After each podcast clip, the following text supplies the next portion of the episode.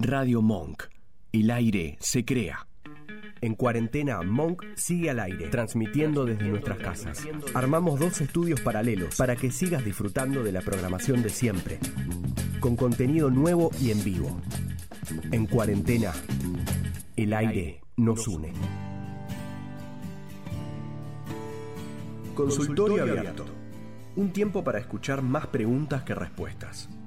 Con Sandra Jamú pasamos una hora pensando y escuchando alternativas a lo ya conocido, tal vez para conseguir nuevos resultados.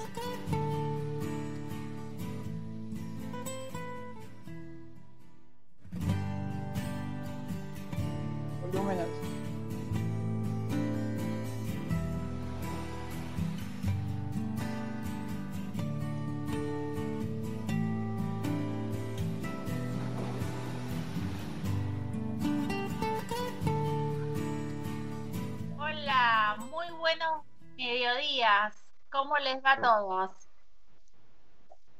Bueno, acá estamos en nueva emisión de Consultorio Abierto. Y como vieron en las pulis, hoy hablamos de... ¿Con, con quién hablamos de educación? Hablamos con Karina Gorenstein, que tiene un poquito de trayectoria en educación, ha pasado por varios ámbitos, fue directora y hoy está dirigiendo un profesorado, aparte de seguir trabajando en el Estado con equipos multidisciplinarios y con docentes. Hola Cari, buenos Hola. días, bienvenida a consultorio. ¿Cómo estás? Muchas gracias por la invitación. Eh, lo, de, lo de hace muchos años que me dedico a educación suena, suena a tiene muchos años también. Pero bueno, Sí, pero a todos los que estamos en educación, yo siempre le digo que nadie tiene, por lo menos los que podemos decirlo, tenemos más de la mitad de la vida, o por lo menos eso me pasa a mí. mucho más. Ya a, a mis años, eh, sí, sí, sí. Bueno, no quiero parecer que no sé matemática y sacar el porcentaje en vivo, pero sí, sí, sí, muchos años, desde, desde la adolescencia. Claro, tal cual. Me parece que los que en general estamos dedicados a la educación estamos desde, entonces. Entonces, realmente tenemos muchos años. Si no, me parece que todavía no nos animamos a decir.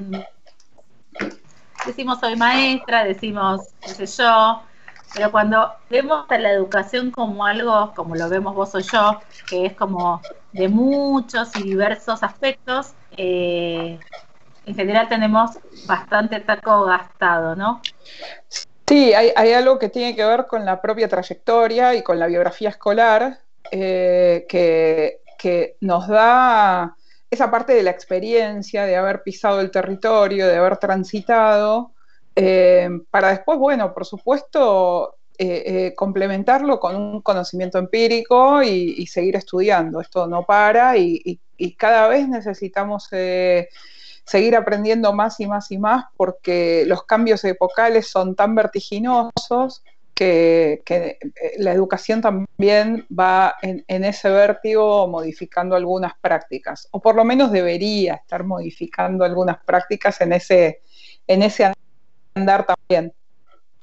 Sí, la, malo, la mala noticia de este mediodía para los que nos escuchan es que si creyeron que cuando terminaban el profesorado, listo, chau, la mala noticia es que ese sería el punto de partida de la maratón. O sea, lo que hicieron antes fue solo el entrenamiento, ¿no es cierto? Eh, eso, eh, ahí recién empieza, como dicen los locutores. Claro. Y, y, sí, eh, nosotros decimos en la formación docente que es verdad que, que la formación es importante, ahora son muchos años, si ustedes se acuerdan, antes eran dos años, dos años y medio eh, de formación, antes de eso las escuelas normales, cuando terminabas quinto año, eh, terminabas ya como maestra también, pero bueno, ahora son cuatro años de formación, así todo, la idea es que puedan seguir complementando sus estudios, eh, eh, intentar hacer una licenciatura, pero lo más interesante es que la formación docente termina en, en la práctica diaria cuando empiezan a trabajar. Y ese parece que no, pero es en sala de maestros y de profesores, que ahora la tenemos un poco interrumpida, eh, donde realmente vuelve a comenzar la formación docente. Como ese, ese, ese currículum de las escuelas, que no es el que está escrito por los ministerios, ministerios, hay un, hay un currículum propio de cada institución que hace que esa formación docente siga eh, y continúe en la diaria, en, la, de todos los días con, los chicos y las chicas y, los estudiantes. Sí, y, ahora vos decías, bueno, en estos tiempos cambió un poquito, pero el chat no para. Y si ahora no solo estás con el chat de, los que son tus compañeros en el trabajo, sino que ahora, gracias a la virtualidad, eh, la verdad es que, por lo menos yo, participo de chats internacionales, que eso es una maravilla, de comunidades de docentes internacionales que aportan otras miradas, por dónde van ellos, qué están haciendo. Eh, Instagram tiene lo mismo, tiene comunidades para docentes que son, la verdad que están buenísimas y que nos nos hacen una sala de maestros con muchas puertas, digamos. Porque antes lo que intercambiabas con tu compañera o tu compañero, ahora tu compañera y tu compañero pueden vivir a miles de kilómetros de distancia. Exacto, hay, mucha buena práctica para compartir. Eh, y la pregunta, que puede ser pregunta de doctorado, es qué pasó que antes no nos habíamos dado cuenta que estaba todo eso y que para compartir eso requería mucha más energía, por lo menos física, eh, para pensarlo. Eh, la verdad es que este año todos tuvimos que, eh, yo no digo adaptarnos, porque adaptarse es a un modelo que ya existe.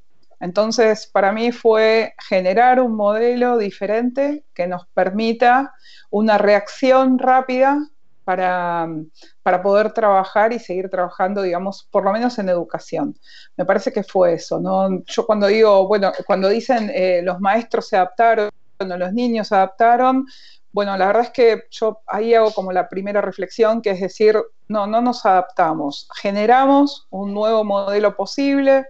Eh, yo estoy empezando a hablar de una didáctica de la complejidad, porque no es un solo, no es un solo aspecto, eh, que hay que mirar, son muchas cuestiones que se van eh, sumando y uniendo, eh, y si bien hay muchas didácticas que se fueron describiendo a lo largo de la historia, digo desde la época de Comenio seguro, y desde la generación de escuelas, bueno, en este momento, para mí lo que va a marcar esta, esta, esta historia no es la pedagogía de la emergencia, bueno, para mí, y hay muchos que lo están poniendo así, pero sí una nueva didáctica de la complejidad en un principio hubo una pedagogía de la emergencia, ¿no? Como al que al principio necesitamos, eh, y aparte yo creo que fue bueno, yo lo conté acá en la radio, pero yo al principio sentía como caos, ¿no? Bueno, aparte, Cari, sabes que mi cambio de equipo cuando estaban cerrando los cambios fue a último momento.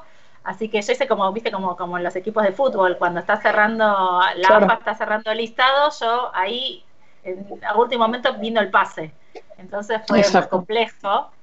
Eh, pero eh, también lo que pienso que al principio, y, lo voy a, y fui absolutamente sincera cuando lo compartí, es que cuando escuché a Mariana Maya decir eh, esto es esto es una emergencia, estamos en emergencia, esto, estamos salvándonos dentro de la emergencia. Para mí fue un, alivio sentir que alguien nombraba que el principio fue la emergencia. Ahora estamos trabajando en generar un nuevo modelo, realmente un nuevo modelo con multiplicidad de miradas, con cantidad de cosas insospechadas que teníamos que tener previstas y que no teníamos previstas.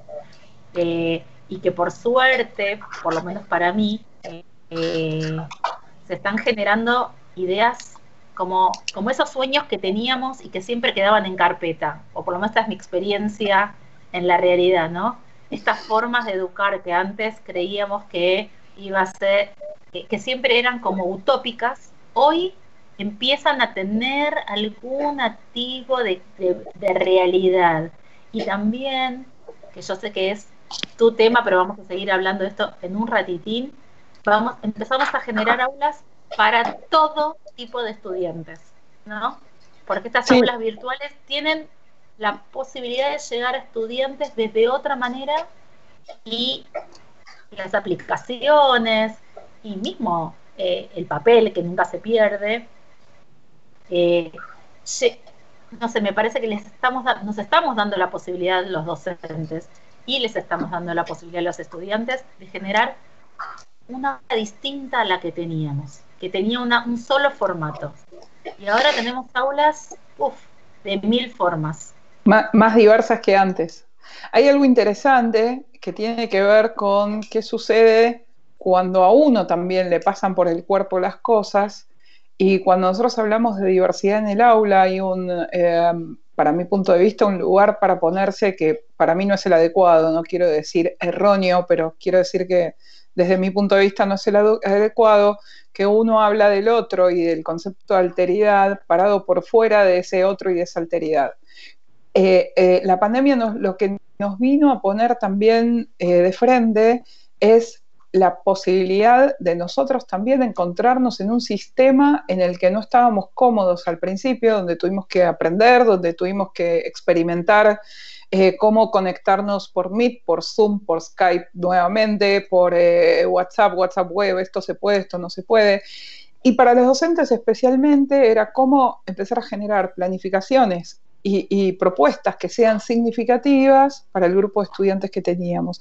Parece que el hecho de nosotros también ponernos nuevamente en un lugar tan em, eh, eh, frontal de aprendizaje y, como ¿no? de, esa sí emergencia que, surgió, eh, nos puso a nosotros también de vuelta en un lugar de ignorantes, digo entre comillas, pero sí, ignorantes de una situación que estaba sucediendo y para la que no estábamos preparados. Me parece que desde ese concepto, como decíamos antes, de la, de la propia biografía, de dejar de lado las certezas que ya teníamos construidas y empezar a explorar algunas cuestiones nuevas, es que podemos empezar a mirar también a nuestros estudiantes de una manera diferente. ¿Cómo nos impacta a nosotros cuando dentro de un aula no estamos entendiendo, y esto fue como un gran aula donde de repente no entendimos, y cómo se puede estar sintiendo un niño, una niña, un joven que está en una clase y se encuentra un poco más atrás o un poco más, adelante del promedio de lo que sucede en la clase. Sí, y también un nuevo, una nueva experiencia, por lo menos para mí, que es algo que donde yo hago foco y me importa mucho, es cómo, le, cómo, cómo se entera ese chico que me vio 15 días, porque realmente no me conocía, quién soy, cómo estoy y, que lo valoro, ¿no? Y que quiero generar un vínculo y que quiero estar cerca de él, aprenda, no aprenda, le cueste, no le cueste, eh, necesite ayuda, sea el mejor de la clase. ¿Cómo, ¿Cómo genero ese vínculo amoroso que es fácil en una clase, ¿no? porque, porque ahí están nuestras formas y nuestros tonos de voz. Acá teníamos el auricular y los ruidos y esto y lo otro. Digo, ¿cómo hago para mostrarle quién soy y qué, qué quiero de esta clase sin tenerlo tan cerquita como lo solía tener, ¿no? Y, con toda la mediatización que esto significa, ¿no? También eso fue un... Te sumo, perdón, ¿eh? te, sumo, te sumo ahí de un vínculo amoroso y de un vínculo amoroso sin deudas, ¿no? Separar la del resto de la palabra cómo hacer para no quedar en deuda con los estudiantes en este momento. Eh, Sabes que eh, eh, las realidades, bueno, en la ciudad de Buenos Aires y en el país son tan diversas que abarcar a todo el universo de estudiantes es imposible, pero el tema es cómo entender una clase flexible para que todos puedan aprender. No sé, me parece que es como el desafío en cualquiera de los formatos, tanto en el aula presencial del que, en el que veníamos acostumbrados como en un aula virtual como está sucediendo ahora. Cari, te cuento que este programa no es un programa musical, un programa donde abrimos preguntas, donde nos hacemos preguntas, donde invitamos a la gente a, hacerse preguntas y o a escuchar cosas que hasta ahora no había escuchado, ¿sí? Como a tener otras ideas eh, a, encontrar, hacer recorridos que tal vez no hicieron, pero siempre tenemos invitados y en general son invitados gente que o admiramos o queremos. Entonces tratamos de hacerles un regalito, este sí es un regalito musical y por lo que te conozco y por lo que venimos hablando y por, por los temas que, que transitas, elegí esta canción para vos. Espero que te guste. Dale. Ay, lore, lore, Tanta gente diferente con un mismo corazón.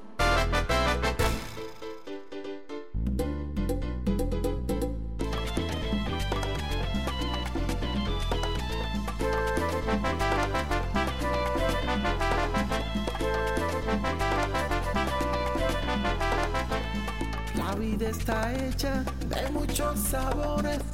El que no come pasta, come frijoles. Tú sabes lo que a ti te pone a gozar. No le desmente al otro y dale para allá, mamá.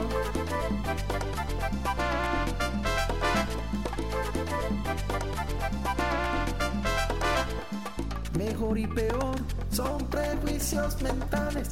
Toda sociedad tiene un lado salvaje. Cada cultura tiene su historia. Con momentos dices y otros de gloria.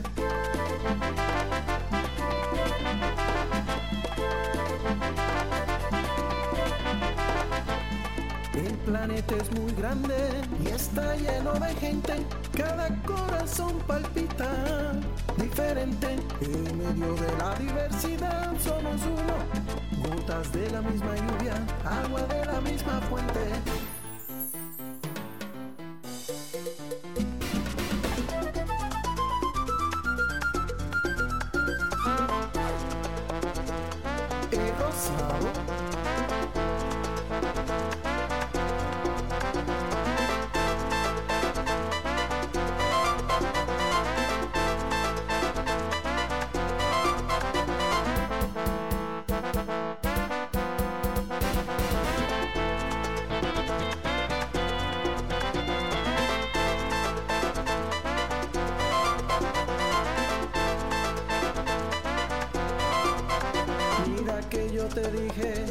Somos iguales.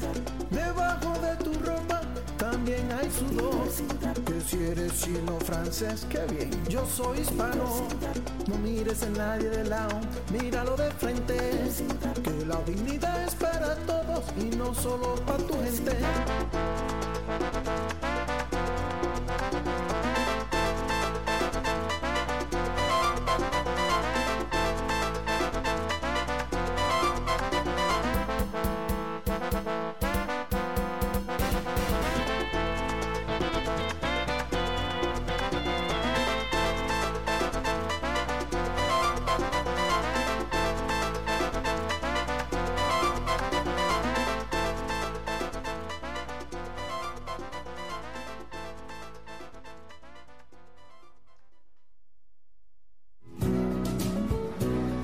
¿Querés sumarte a consultorio abierto con ideas y preguntas?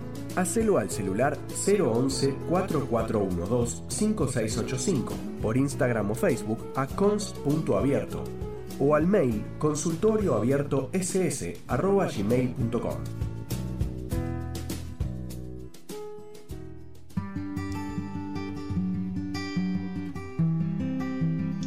Bien, ahí estamos volviendo. ¿Qué te pareció, Cari, esto de una dignidad para todos y no solo para los que son como vos?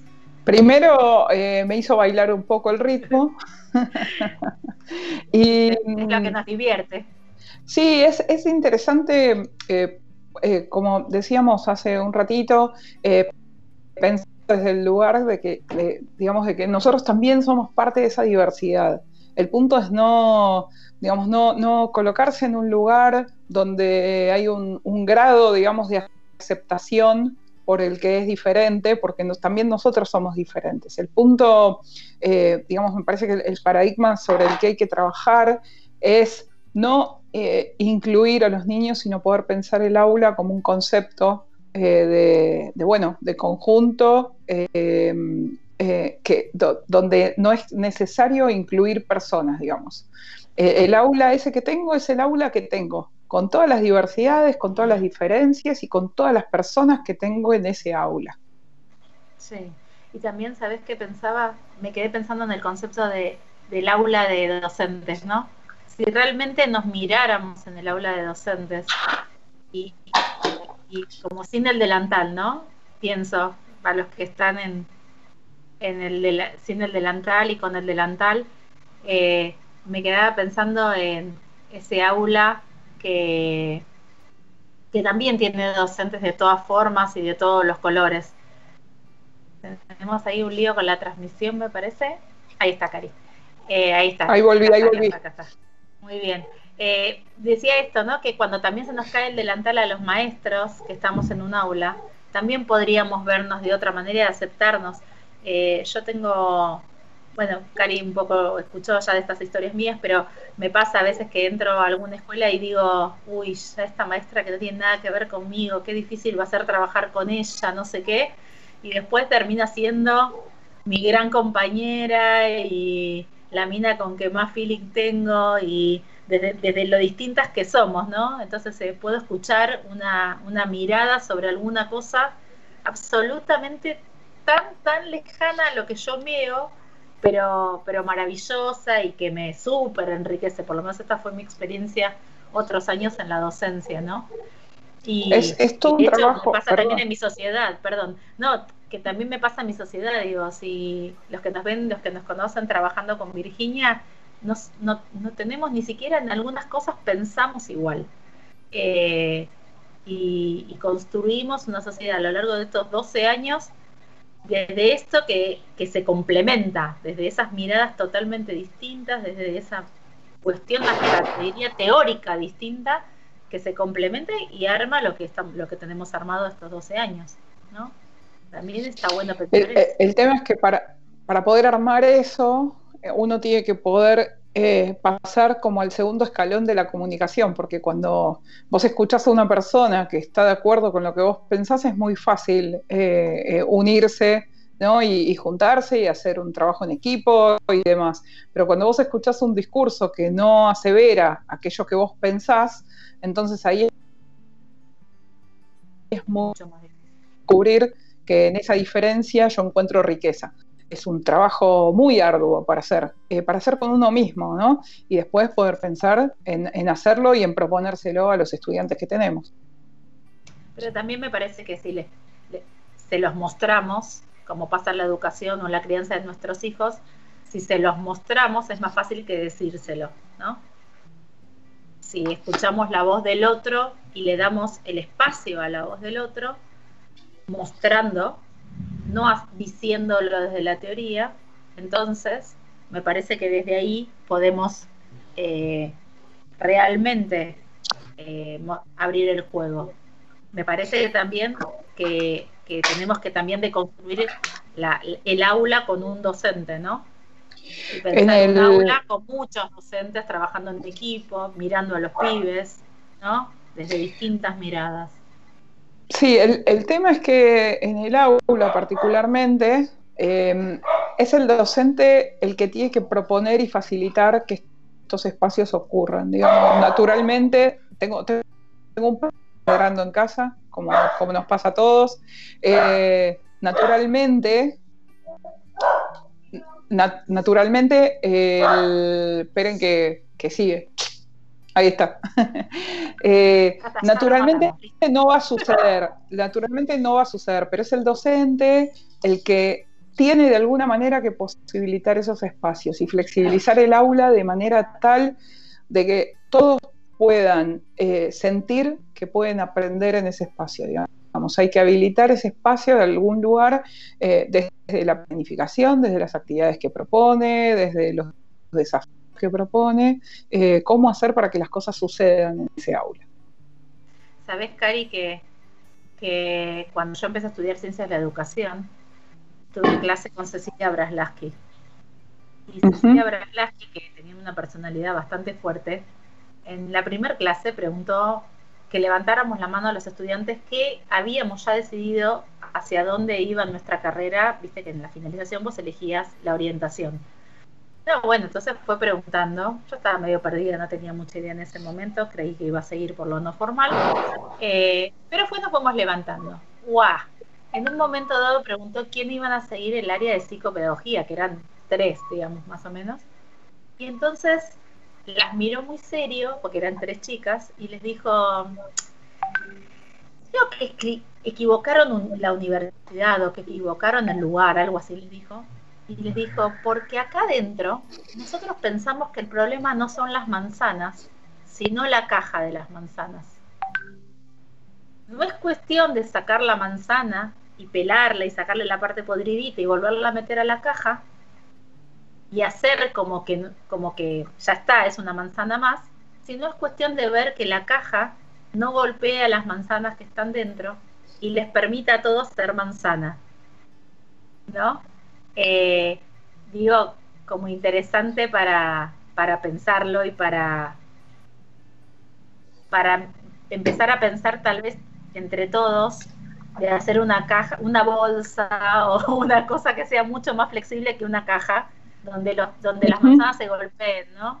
Y se arruinen, y porque me parece que a veces las manzanas no vienen desadaptadas, sino que les hacemos bastante daño también y las le generamos eh, lastimaduras a la manzana eh, también dentro del sistema educativo. Me parece que les hacemos bastante daño a veces dentro del sistema educativo. Mira, hay,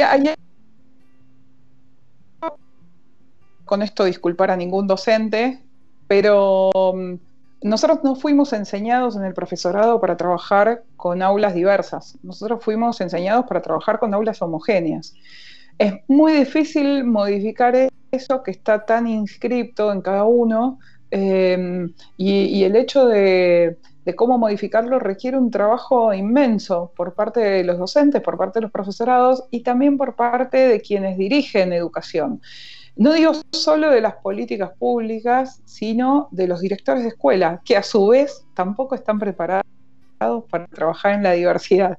Entonces hay todo un, eh, eh, todo un trabajo para intentar eh, hacer en formación docente que tiene que ver con estas posibilidades de ver, bueno, qué sucede, cómo, no, no solo cómo trato al sino cómo les ofrezco posibilidades de aprendizaje. Digamos, es, es, eh, eso, eh, digamos, no, no solo el personal, que yo, claro, intento como descartarlo, ¿no? Me parece obvio que todos traten bien a todos. Tal vez no sea tan obvio, pero, pero digo, me parece que eh, hay, que poder pensar en, en cómo ofrezco docente posibilidades de poder seguir aprendiendo en su profesión y ofrezco a los niños en, el aula eh, posibilidades de aprendizaje ricas. Sí, y generarles, eh, generarles experiencias educativas, ¿no? También empezar a generar, a, darnos cuenta todos que así como a nosotros nos gustan las experiencias, digo, compramos experiencias y en el marketing se habla de la experiencia, ¿no? Que ir al banco sea una experiencia, que no sé qué sea una experiencia aprender también es una experiencia.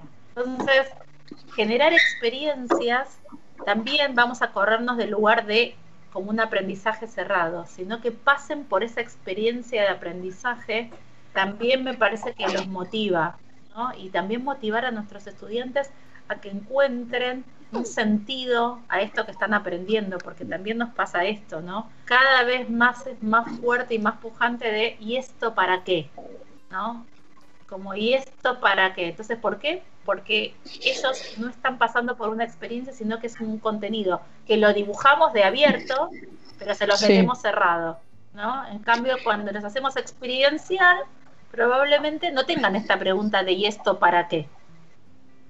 Sí, también hay ahí un, digamos, una apreciación por el saber que si no es utilitario, empieza a perder sentido digamos, cuando yo no encuentro el para qué me sirve, eh, el, hecho de conocer, por el, por el solo hecho de conocer, empieza a perder sentido, pero no es porque sí. También es verdad que ese contenido está al alcance de la mano.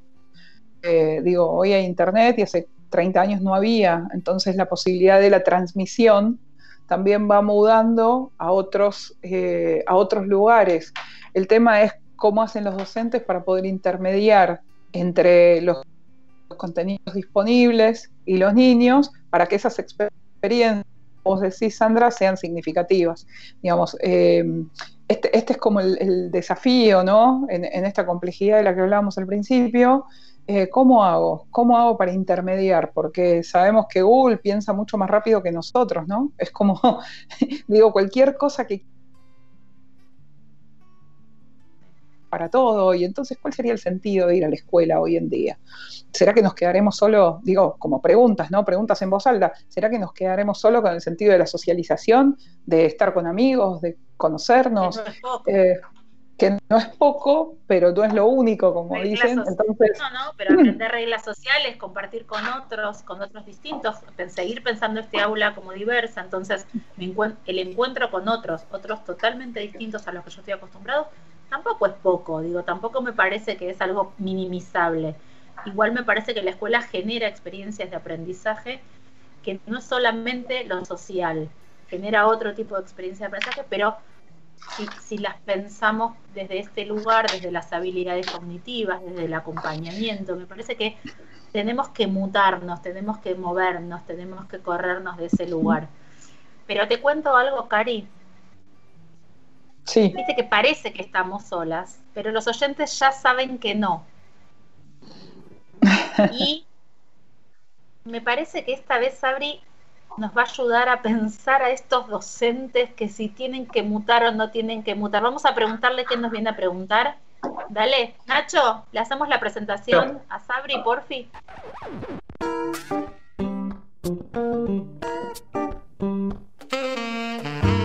Sabri, ella viene a hacer esas preguntas que siempre te haces. Ella nos comparte sus anécdotas que son una enciclopedia de vida cotidiana. Ella busca y hace sus listas y sobre todo viene a interpelar la teoría. Tu voz, Sabri Fidel.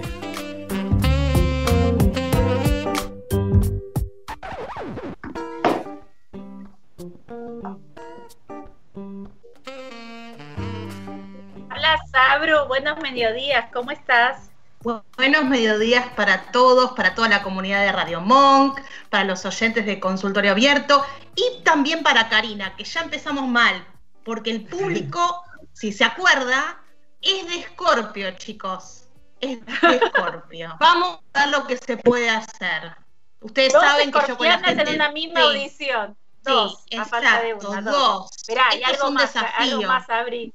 Algo más, Abri. Tengo que aprobar el profesorado, no te olvides. Y ella es la directora, así que no jodas. Bueno, no me metas presión. Eh, acá es el momento en donde Karina le dice que lamentablemente va a tener que cambiarse de facultad porque ya no es más alumna. Eh, porque bueno, nada, voy a hacer mi trabajo, yo siempre hago mi trabajo. La dejo, la dejo. Em, en este caso, bueno, primero es de Escorpio, tiene perro y ladra, toma mate y se escucha, tienen WhatsApp web y se escuchan los WhatsApp, no, la verdad es que así no se puede trabajar, chicos. Casi, casi una persona normal. Casi una persona normal. Casi una persona normal, muy bien. ¿Cómo se extraña la sala de maestros? Se extraña un montón. Ahí es donde se cuecen habas. Ahí es donde uno ve el, maestro realmente como es, el que es roñoso, el que es eh, chismoso, el que eh, agarra y no sé, trajo mate, galletitas y es eh, un poco tacaño y se guarda todo en un tupper, en el locker llave, candado, eh, con, contraseña para que nadie le pida una galletita, el que le agarra descompostura y está todo el tiempo cagando en el baño. Ahí en la sala de maestros es donde más se conoce a la gente. No sé ustedes qué piensan, pero yo la verdad es que eh, es donde mejor la pasaba. ahí se ve todo. El que, el, que, el que te afana los cubiertos y no los lava, el que te usa la taza. Perdón, el, roñoso, el que come la milanesa con tomate y deja todos los restos en el medio de la mesa para que todos vean qué comió esa persona. Pero escúchame, vos haces eso en tu casa.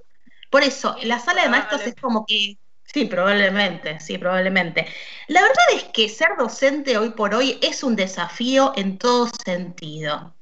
Es un desafío por el tema salarial, que ya todos sabemos que está muy mal pago. Es un desafío porque un docente se desnuda un poco, ¿no? Cuando uno da clases en la casa, porque vive, convive con su familia y si convive solo tiene que mostrar un poco dónde vive.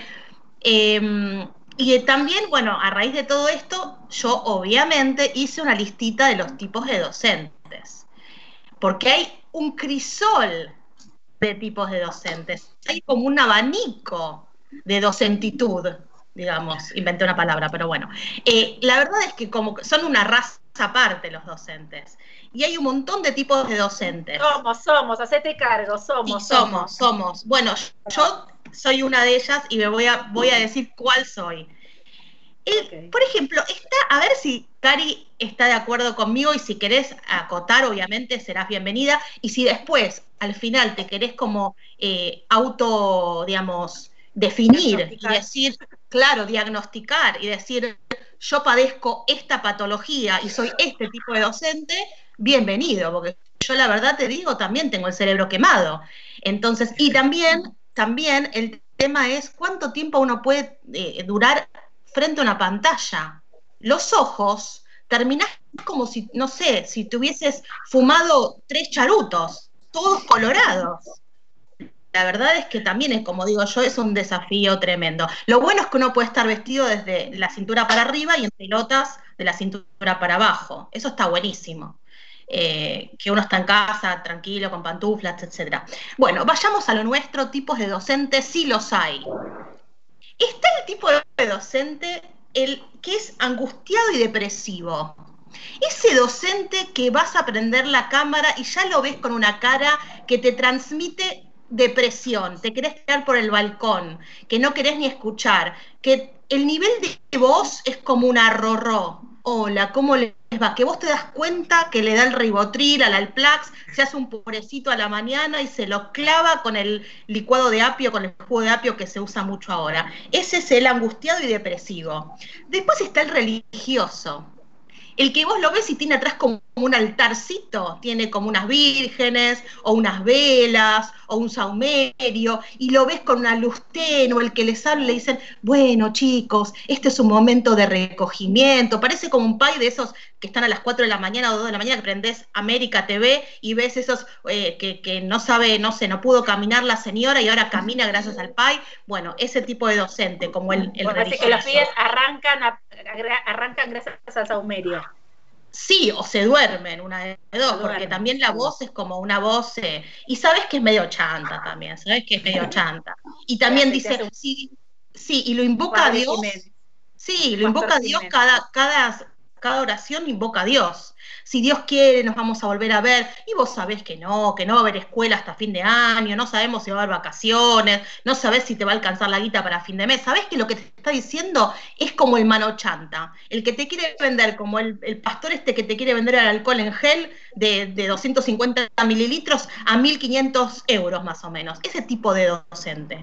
Después está el profesional, el profesional, el que vos son las 2 de la tarde, la clase empieza a las 2 y a la 1 y 35 ya está sentado con sus papeles, sus post-its, sus marcadores, está peinadito, bañadito, tiene todo. Bueno, ahí se agarra la cabeza Sandra. Karina no la veo muy entretenida. No sé, por ahí le aburre lo que estoy diciendo, porque a mí me pasó con estoy, Estoy tomando nota, estoy haciendo la tarea mientras que. Estoy, estoy tomando nota porque al principio, además de la presentación, eh, me dijiste que veamos si me identifico con alguno de los modelos, estoy tomando algo de nota de lo que estás diciendo. Estás haciendo la tarea. Muy bien, muy buena alumna, Karina, muy buena alumna. Después, eh, acá dice mi amiga Gaby que ella es la profesional también. Le mando un besito. Ella dice que es la profesional, ¿no es cierto? Que eh, prepara todo el ambiente, que encierra a los hijos, que encierra al marido, que les dice, los amenaza de muerte.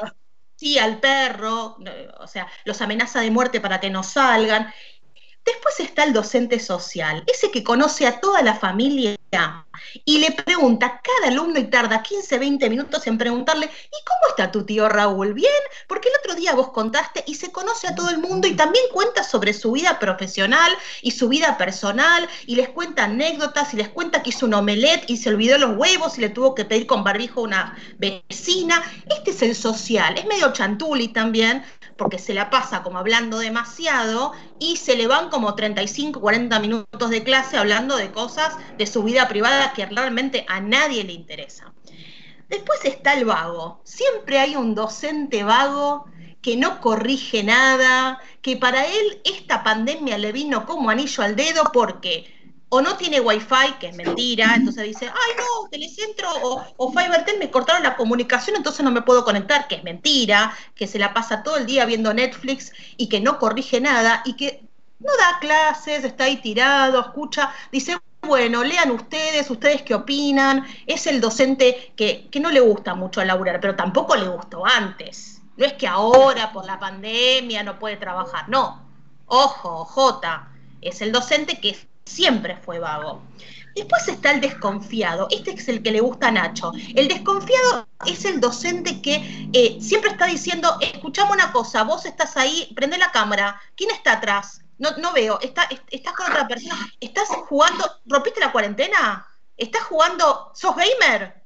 Escúchame, ahí te veo, te veo como que estás con un compañero. A ver, sácate la caputa. Es el que siempre desconfía, el que siempre quiere verles las caras, quiere saber dónde estás, le pregunta a uno, pero escuchame una cosa, la vez pasada no estabas en ese lugar. ¿Cómo? ¿Rompiste la cuarentena y estás en otra casa?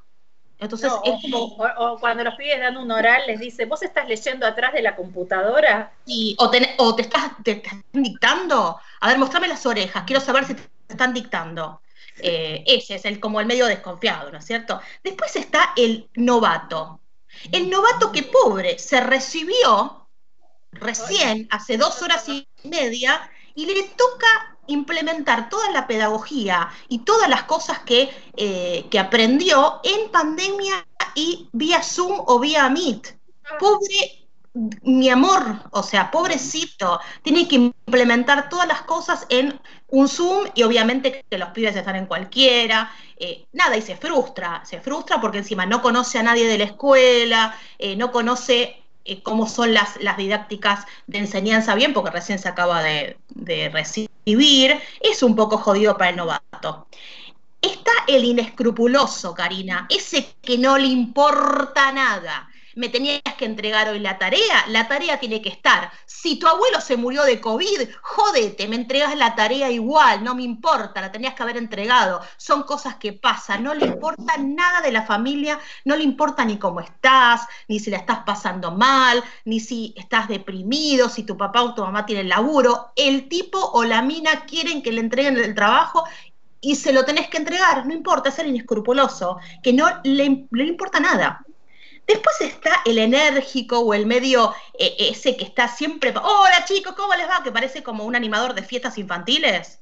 Está siempre pum para arriba y como que quiere demostrar como que tiene energía. Ese es el que tal vez no durmió y va a dormir después de la clase. Entonces como que también, o sea, sigue, está en el after Hola, ¿cómo les va, chicos? ¿Todo bien? Bueno, ahora vamos a hacer leer una historia. Eh, a ver vos, y los chicos están redormidos, son 7.50. O sea, ubicate, ¿me entendés? Después está la mega o el mega producido. Y ahí un poco, bueno, me siento como identificada, ¿no?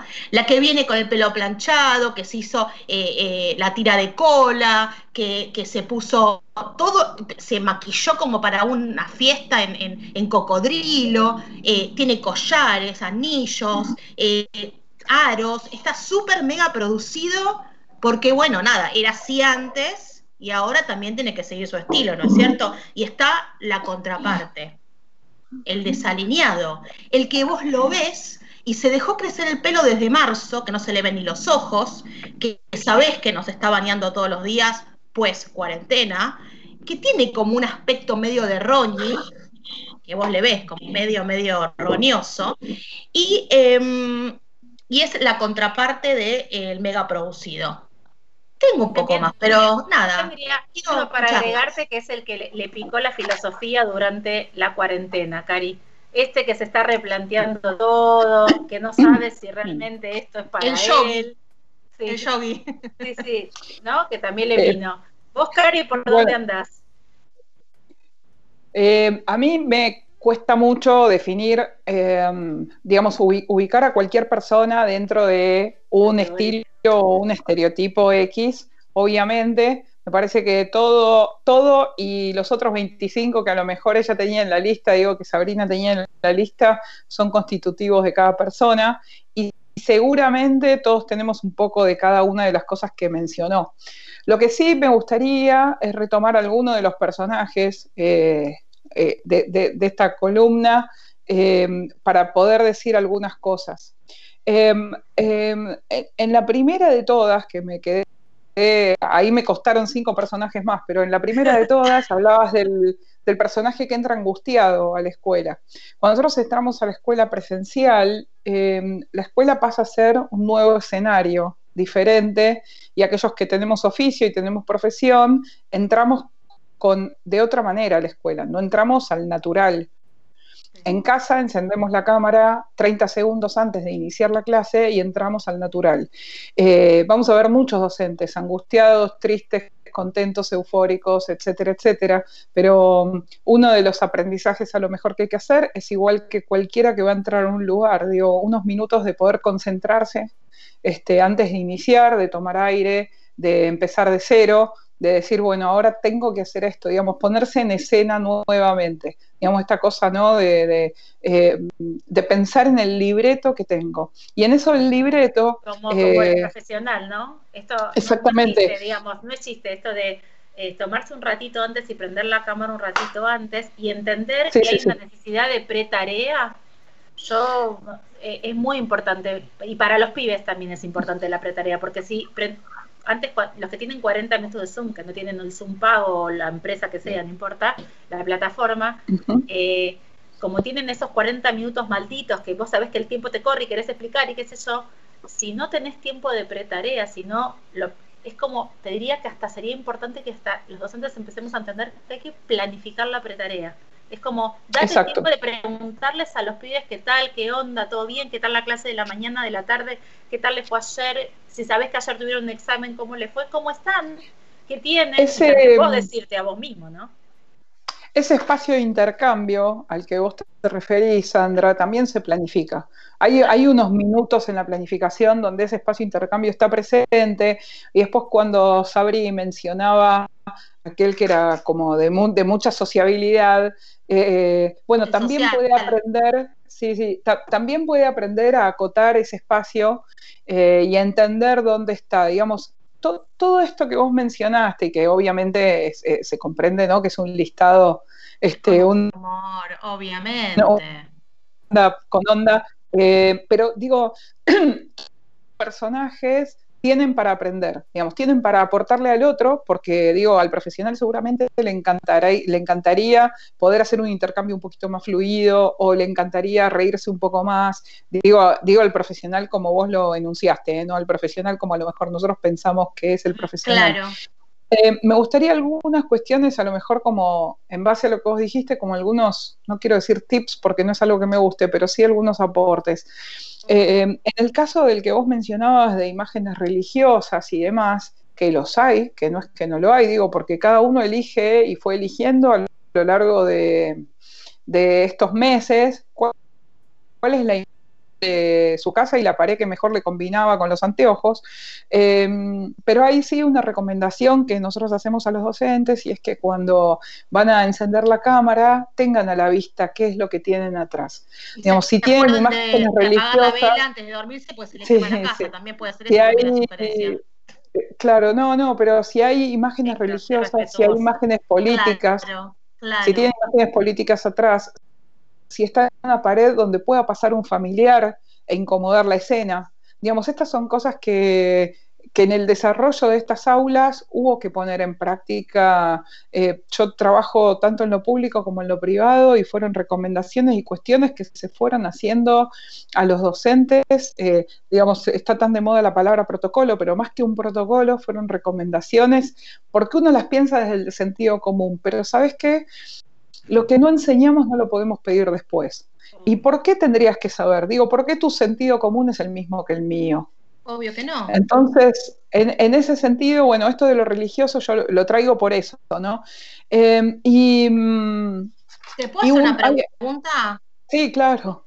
A ver, por ejemplo, Pensé que nunca eh, me iban a preguntar nada. No, no, yo te voy a preguntar un montón de cosas. Escúchame, Cari, ¿qué haces con una persona? Porque yo lo, viví con un docente que, dio clases eh, para una de mis hijas, que tenía como pánico escénico, porque en realidad cuando uno está dando clases eh, vía eh, online o Zoom o Meet, también tiene como el padre que se le cuela al hijo y se le queda sentado al lado sin que se vea y también comparte la clase. Entonces el docente se siente un poco como medio evaluado. Entonces ¿existe algún docente como le pasó a una de mis hijas que tenía como pánico escénico y al comienzo de la pandemia lo que hacía era, se grababa, pero la voz, y se le veían solo las manos.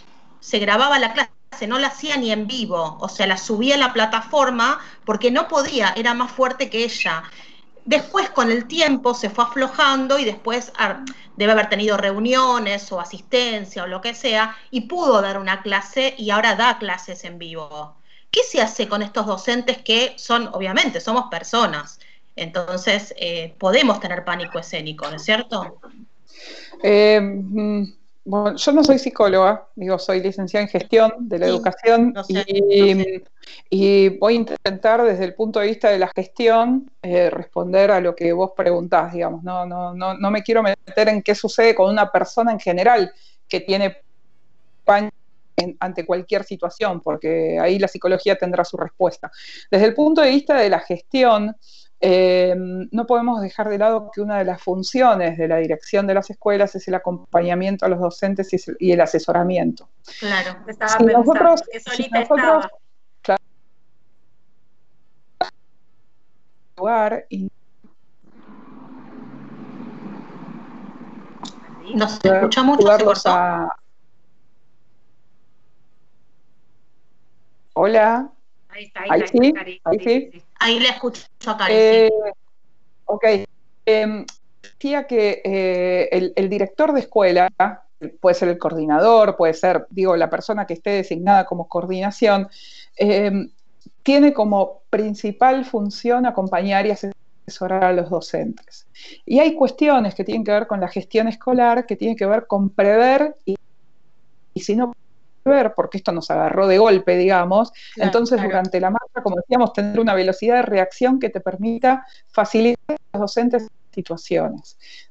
Experiencia, nosotros capacitamos a los docentes para que eso suceda. Si vos le vas a pedir que suban un material a un campus, a un campus virtual, y el docente nunca usó un campus virtual, porque en primaria no es lo habitual, ¿por qué le vas a exigir que para el día siguiente tenga todo subido? ¿Y por qué le vas a exigir que tenga eh, la disponibilidad física para poder sumarse a un Zoom o a un Meet como docente si es un ejercicio que nunca hizo? Entonces, desde la gestión, ok, acompañarlos, eh, eh, bancarlos ¿no? en, esta situación, darles algunas cuestiones que ellos enciende la cámara y primero se mira las arrugas, se mira a ver cómo, si, si, ¿no? si la remera se ve por abajo del suéter. Uno se acomoda, digamos, pero lo podemos acompañar a hacerlo. Y después también hay un modo de hablar y hay un modo de ser en el Zoom. Cuando vos hablabas antes del docente ese inescrupuloso, desconfiado y demás, eh, que decía sacate la capucha, encendé la cámara, bueno, en vez de transformarlo en sacate la capucha y encender la cámara, hay un espacio de contrato en este tipo de aulas que hay que volver a hacer. Entonces es importante que nosotros, digo, los que hacemos gestión, eh, podamos acompañar a los docentes en decir, ok, ¿cuál es tu contrato para vos también estar tranquilo en la situación de aula virtual?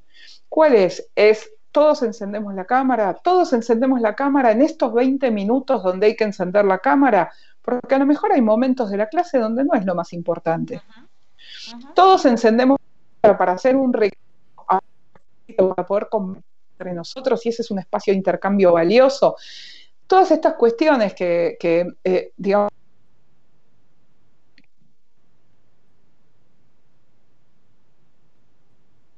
¿Se trabó? No, no, no la escucho más a Cari. No, no la escucho. Cari, ¿nos estás escuchando?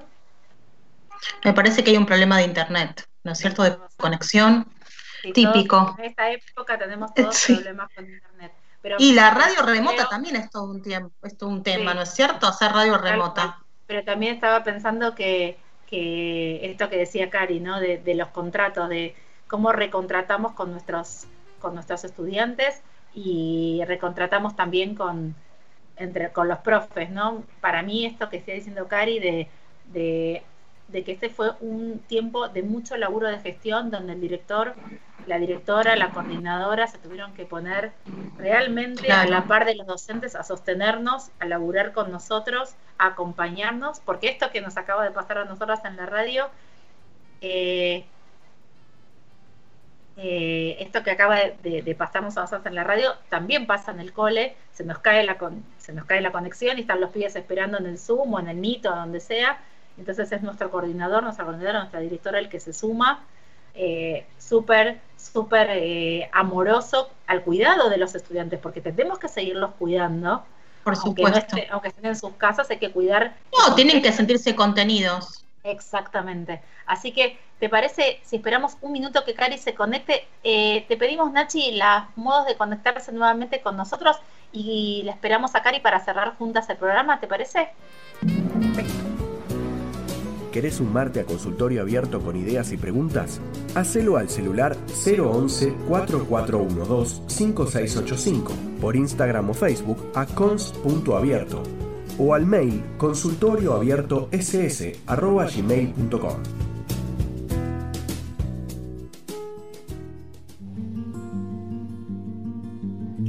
Consultorio Abierto, un espacio para pensar en opciones.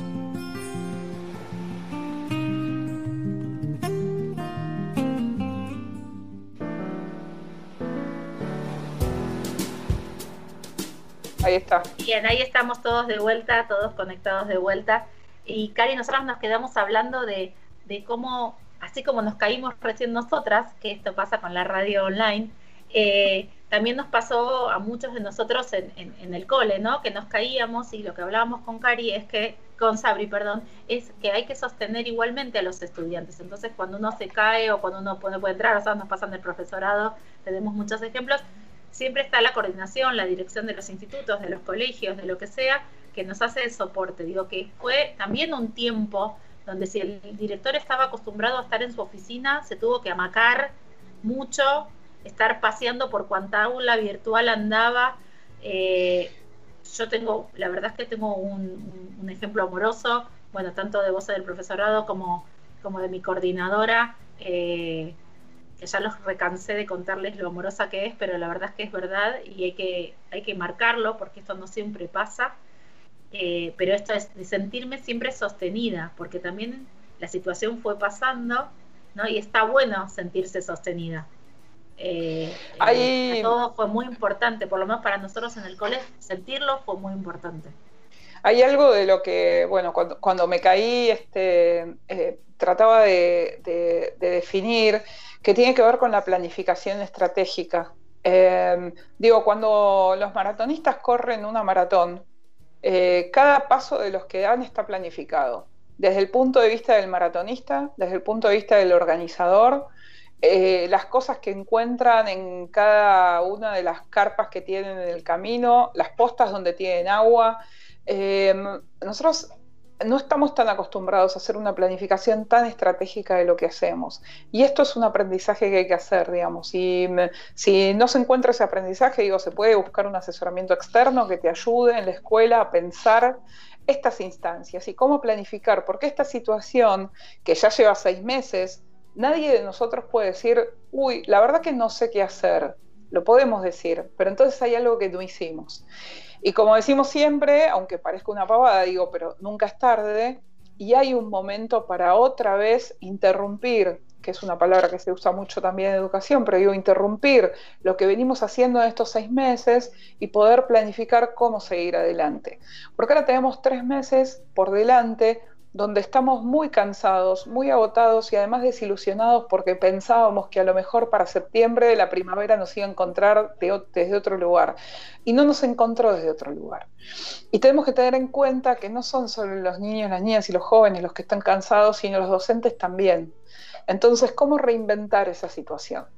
estas son las cuestiones que se trabajan a lo mejor desde el asesoramiento en las escuelas, digamos, cómo pensamos esa situación ahora para septiembre, octubre, noviembre y parte de diciembre, donde vamos a continuar en el trabajo y no quiero anticiparme al año próximo, pero hay que ver en qué situación nos va a encontrar el 2021.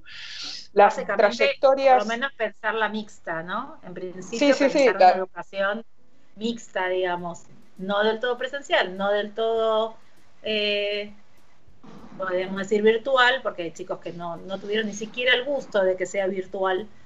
Eh, esto yo lo, nombro cada vez en la radio, pero yo no me quiero olvidar nunca de que hay pibes y pibas que quedaron por fuera del sistema, que, que, esta, que, este, que este tema los dejó por fuera del sistema y para nosotros, digo, si nos preocupa realmente la educación y entendemos que la educación genera movilidad social, genera eh, crecimiento y realmente la educación es importante, no, no puede dejar de preocuparnos. La verdad es que... hay, hay algo, chicas, que, que es, yo lo veo como más grave aún, que es aquellos que físicamente no quedaron fuera del sistema, quedaron fuera del aula igual. Digo, hay muchos ah. niños y niñas que están conectados a sus aulas, pero no están conectados a sus aulas. Entonces necesitamos alguna, de alguna manera planificar hoy las trayectorias 2021 y 2022 para poder eh, recuperar, no, porque lo que pasó, pasó, pero sí eh, encarar eh, esta, esta nueva situación que vamos a tener. Digamos, ¿qué vamos a hacer en marzo, por decir? ¿Qué vamos a hacer mañana? Pero ¿qué vamos a hacer más lejos, una de mis hijas está haciendo el ingreso al secundario vía Zoom. O sea, nada más difícil que eso y nada más desafiante para ella y se lo va a acordar toda su vida también. Es un desafío mm. enorme. Más allá de las pérdidas de rituales, ¿no? Que ese es otro tema. Claro, estamos las tres re de mate y re charlando porque es así. Así son mis domingos a veces con Cari de charlar y ponernos al día de... Tenemos como estos encuentros así de poder hablar de filosofar acerca de la educación que amamos. Eh, pero son las, ya nos tenemos que entregar, Nacho nos va a matar y los programas que siguen van a seguir.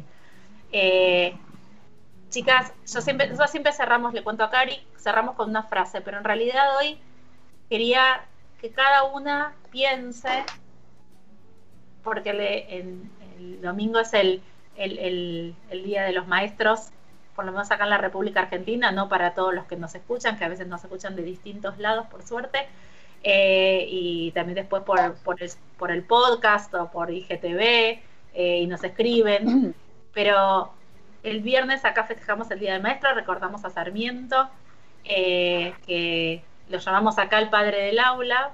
Sería para otro podcast entero hablar de si es el padre del aula, si no lo es, quién fue y qué hizo en la Argentina.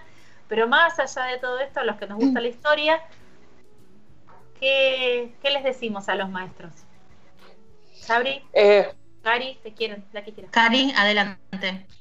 No, en, principio, eh, desearle un feliz día a los colegas y a las colegas, em, pero, pero me parece que em, nosotros tenemos un, un eh, papel para poder pensar que no tiene que ver solo con lo que sucedió y con lo histórico, sino con lo próximo.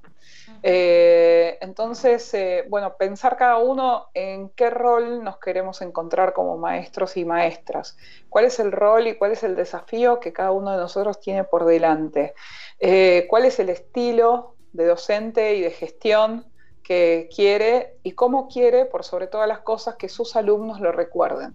¿Cuál va a ser ese hito en la vida de los alumnos por los que nosotros somos maestros? Mm, eso estaba pensando. Sabri.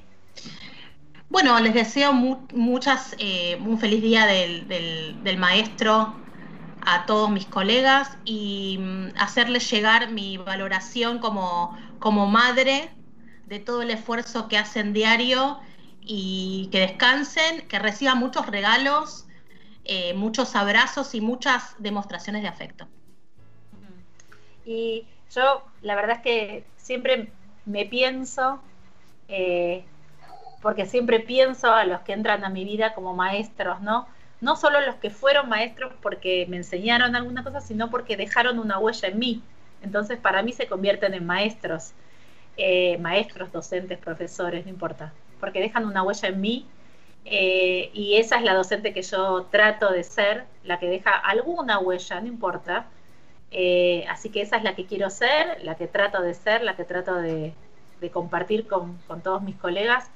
Y así como Sabri y yo nos encontramos casi 20 años después con el mismo amor de aquella sala de maestros, eh, en realidad lo que les quiero decir y les digo a todos los que me cruzo en la docencia es, si un día seguís entrando al aula y no hay un poquitito de cosquilleo, dejarle lugar a otro o, tomate una licencia, o tomate unos días.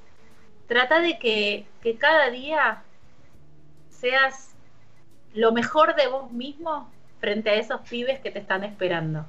Eh, así que ese es mi deseo, que cada uno de nosotros piense que, por lo menos en esta tarea que tiene que ver con la educación, no importa desde la gestión, desde, la desde que seas maestranza, no importa desde qué lugar vayas a la escuela, poquito de hormigueo te genere estar en ese lugar.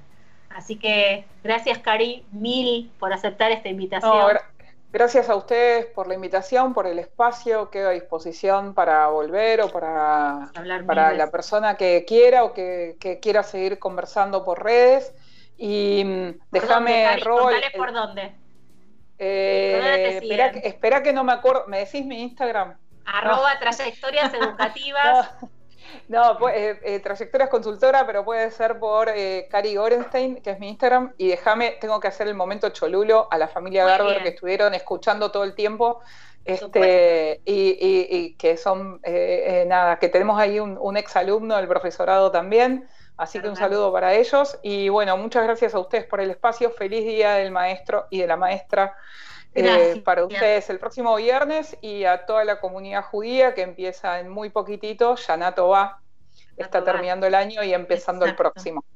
Sí, sí, de eso estaremos hablando la semana próxima, así que no se lo pierdan. Próxima semana un tema un poquito más duro, un poquito más difícil. Vamos a estar hablando de los derechos de los niñas, de las niñas, niños y adolescentes, eh, con Débora Mikulinski, dije bien su apellido, es muy difícil. Eh, es creadora del programa Yeladeinu, pero es una gran especialista sobre eh, violencia infantil y violencia hogareña, así que no se lo pierdan, vamos a estar ahí metidos porque nos parece que en esta pandemia esto se puso muy arriba y ahí con Débora vamos a estar hablando de eso, escuchamos todas las preguntas. Gracias Nachi, como siempre, por la operación, gracias Sabri, amor de mi vida, Gracias, Cari. Nos vemos en un rato. Chau a todos. Chau. Chau, gracias. Que estén bien. Gracias.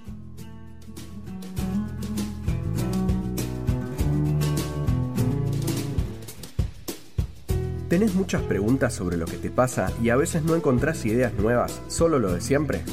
Tal vez en hashtag consultorio abierto tengamos algunas.